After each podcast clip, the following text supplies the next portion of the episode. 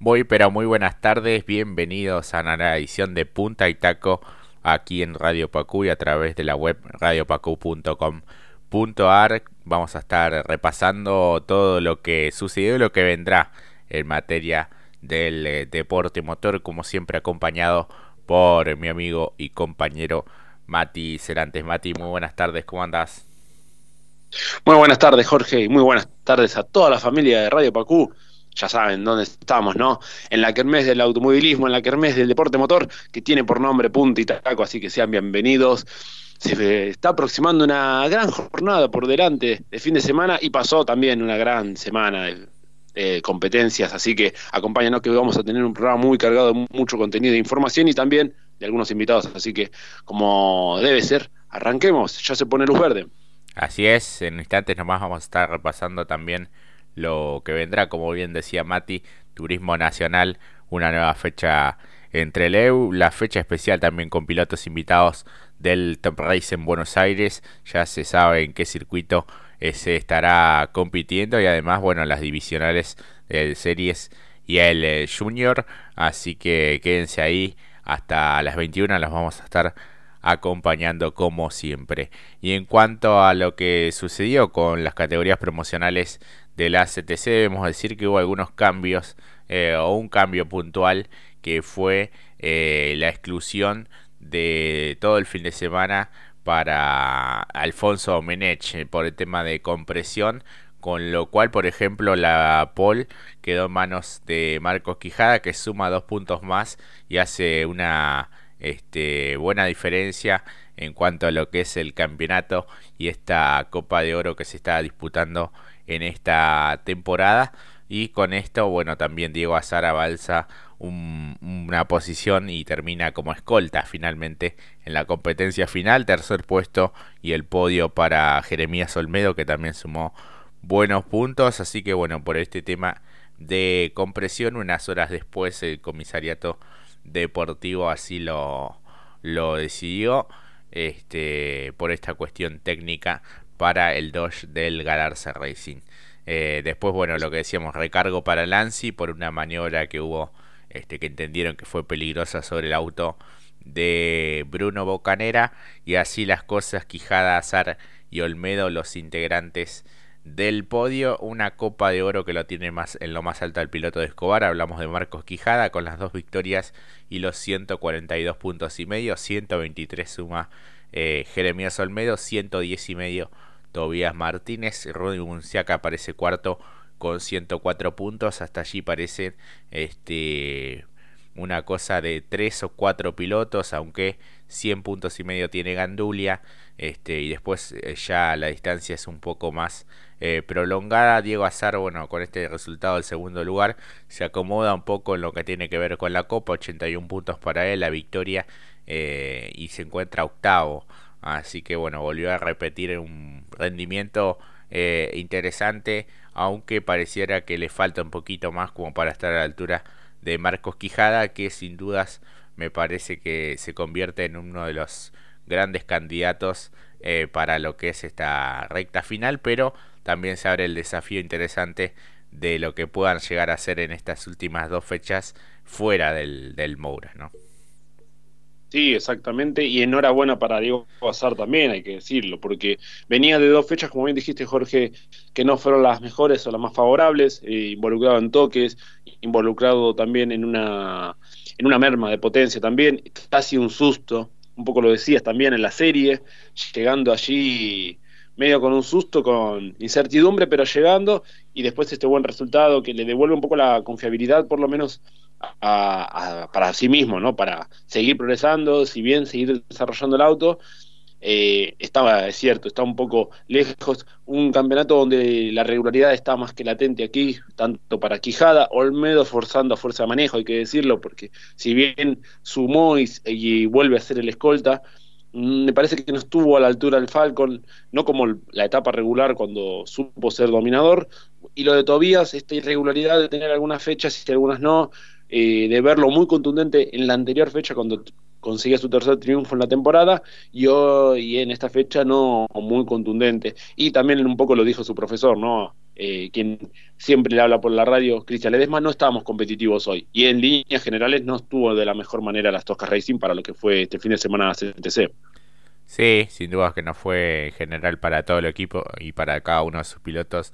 la fecha ideal, pero bueno, veremos si se toman revancha en lo que será la próxima ya en Vietma este el 7 de noviembre, el fin de semana del 7 de noviembre. Así que bueno, y en cuanto a lo que tiene que ver con eh, TC Pista Mouras, es posible que tengamos algún invitado también para, para charlar, uno de los protagonistas del eh, fin de semana. Eh, bueno, la Copa de Plata tiene a Gaspar Chanzar en lo más alto, 144 puntos y medio, 126 y medio tiene Ramiro de Bonis, que es su escolta. Tercero aparece Franco Ambrosi, que subió al podio eh, nuevamente, 115 y medio eh, Cialchi, 106 y medio eh, Joaquín Ochoa. Aquí, bueno, parece que de Bonis volvió a retomar el ritmo que había mostrado a principio de temporada y a lo largo de todas las fechas, manteniendo una contundencia verdaderamente impresionante. Después un ligero bache, eh, algunos inconvenientes mecánicos también que no le permitieron eh, estar tan competitivo. Pero eh, con este triunfo y por la manera en la que se dio, me parece que también se anota allí para por lo menos dar pelea hasta el final. son los que más han ganado junto con Chanzar, tres victorias cada uno a lo largo de esta temporada. Y bueno, allí sí, en la, en la en los resultados de la final no hubo ningún tipo de modificación, quedó todo igual de Bonnie Chanzar y de Ambrosi en el podio, así que bueno, así ha quedado todo este, verificado también.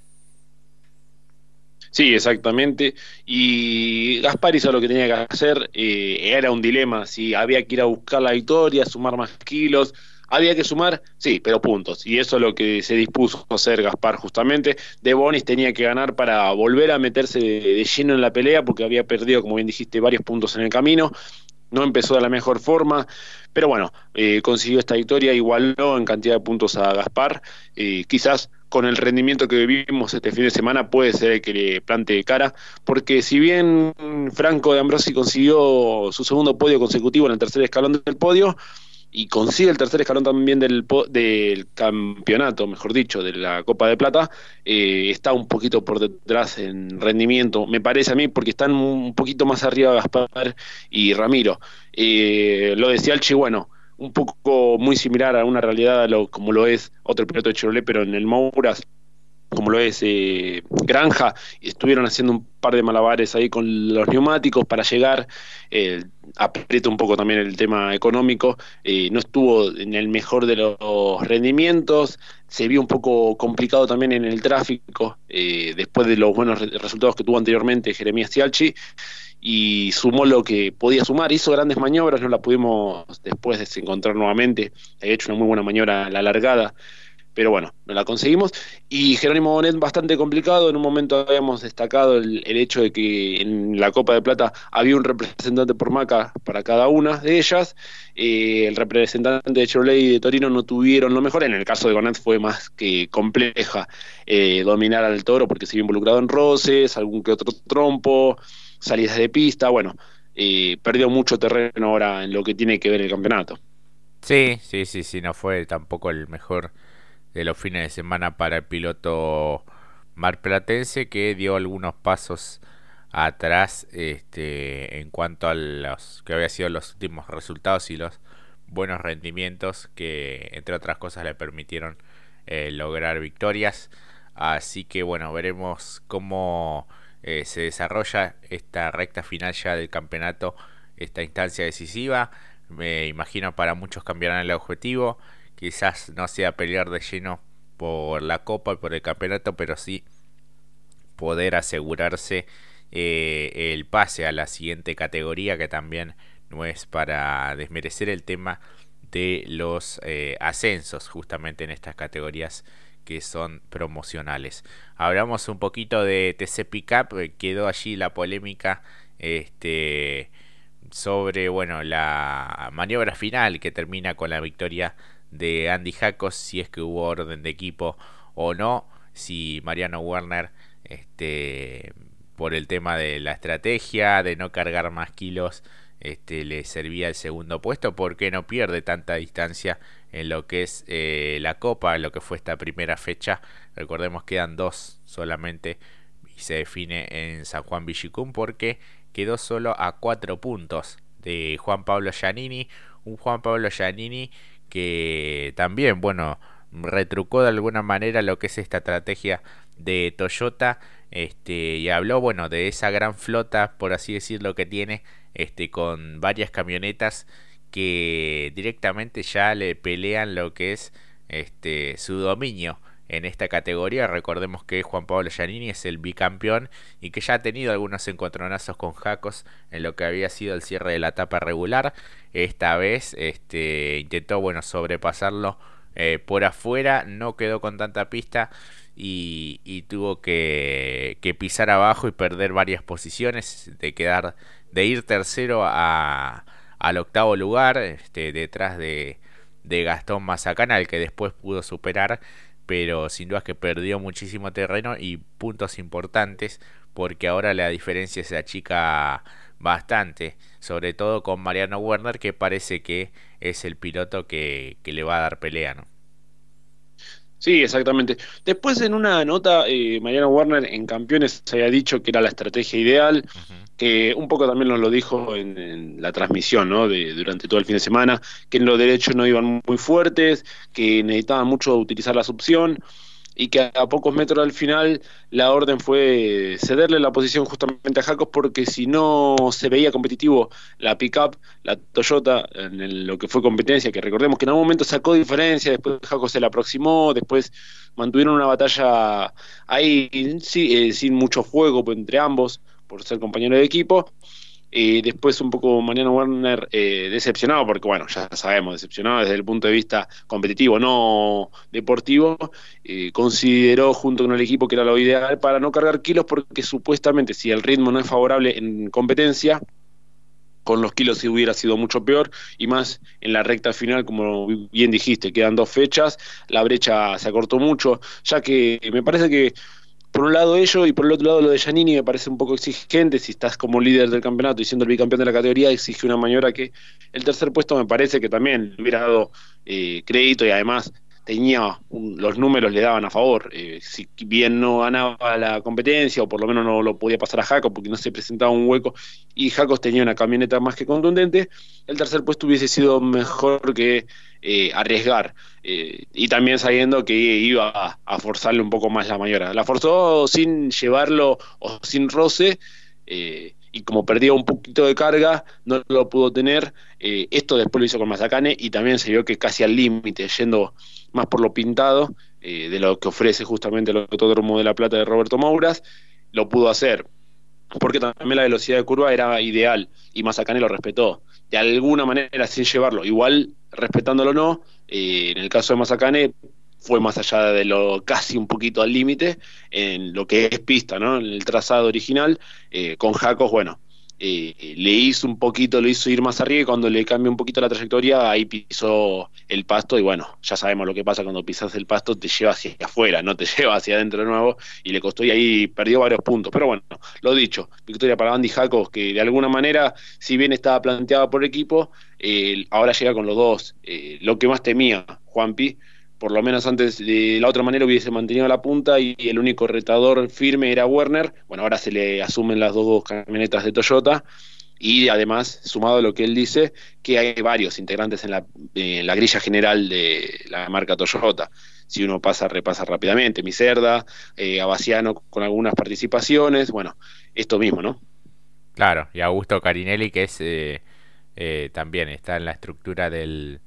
del Dole Racing pero bueno, las oficiales, que son Toyota Gazoo Argentina, son la de Werner y,